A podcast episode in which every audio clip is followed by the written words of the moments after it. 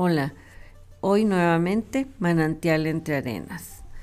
Vamos a compartir 12. El cenit cae en el punto exacto sobre la cabeza, cual aguijón que sutil clava su envolvente calor, obligando a la sombra a esconderse bajo nuestros pies como quien se oculta apenada por el sofoco del mediodía, la primera mitad de las 24 horas de lo vivido y por vivir. Pasado el primer meridiano, todo sigue fluyendo para alcanzar a su gemela hasta topar con ella.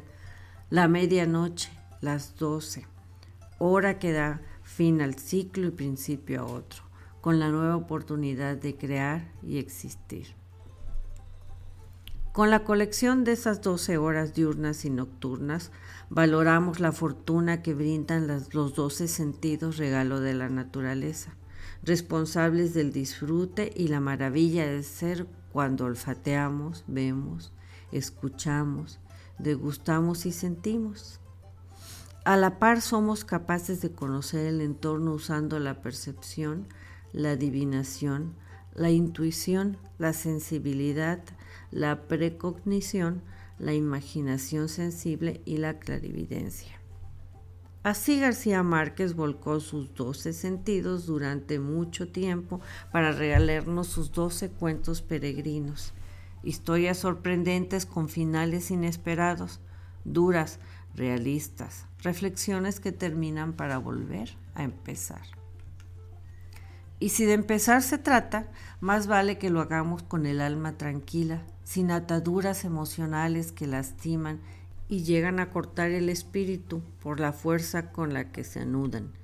Demos libertad a esos sentimientos para que fluyan, como ya lo escribió el doctor Bob en sus doce pasos, con la ayuda del ser superior y se las lleve el viento como hojas muertas que ya no tienen razón para seguir colgadas al árbol de nuestra vida.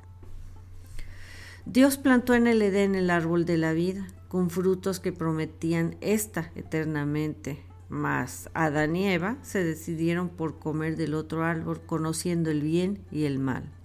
En el paraíso está el verdadero árbol de la vida, que da doce frutos, uno por mes, para sanar la sed y el hambre del alma, el que satisface las más profundas necesidades. No olvidemos que la misión de los doce apóstoles, representantes de las doce tribus de Israel, era llevar la doctrina católica por todos los rincones del planeta y en especial al más íntimo lugar de la conciencia humana, como el elixir maravilloso que alivia las heridas espirituales y brinda paz al desconsolado. Fortaleza y perseverancia son pilares que sostienen como atlantes nuestro mundo personal, cuidando que no deje de girar ante el diario embate del viento que sopla en contra. Para motivar este guerrero invencible que llevamos en el corazón, Mandino nos inspira con El Ángel número 12, obra profunda y motivadora con una lección de vida que invita a continuar ante cualquier adversidad. Los griegos, dueños de la sabiduría y padres de la filosofía, basaban su historia y mitología en doce dioses que moraban en lo alto del monte Olimpo, fuente fundamental de su fortaleza y del espíritu, ejemplos de valor y de inteligencia. Vamos a apropiarnos de estas divinidades e intentemos igualar sus atributos con los nuestros. Seamos dioses para nosotros mismos, pensando que nada nos detendrá y nada será imposible de lograr. Seamos tan poderosos como Zeus, Hera, Poseidón, Dioniso, Apolo, Artemisa, Hermes, Atenea, Ares, Afrodita, Efeso y Demeter. En el cielo no solo habitan los dioses, en las doce partes que forman la banda celeste en la que trazan su ruta el Sol, la Luna y los planetas, se encuentran las constelaciones zodiacales.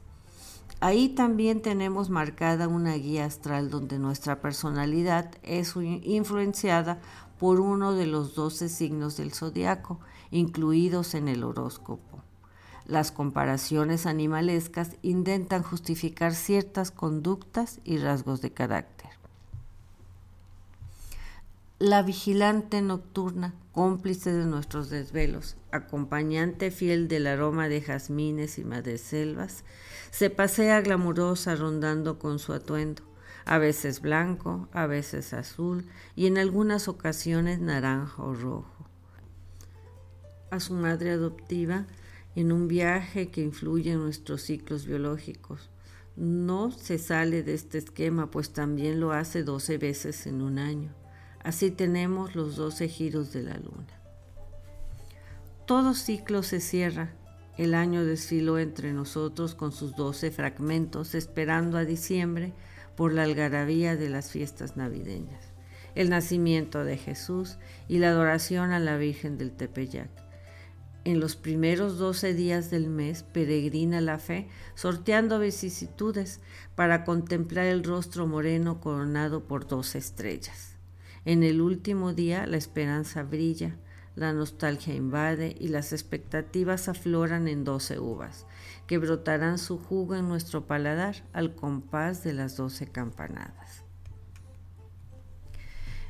Entre giros, constelaciones, dioses, ángeles, árboles, apóstoles, pasos, sentidos, día, noche, meses, reflexiones, uvas y campanadas, completamos una docena, dando su lugar al número matemáticamente perfecto, del orden cósmico, solar y de unidad.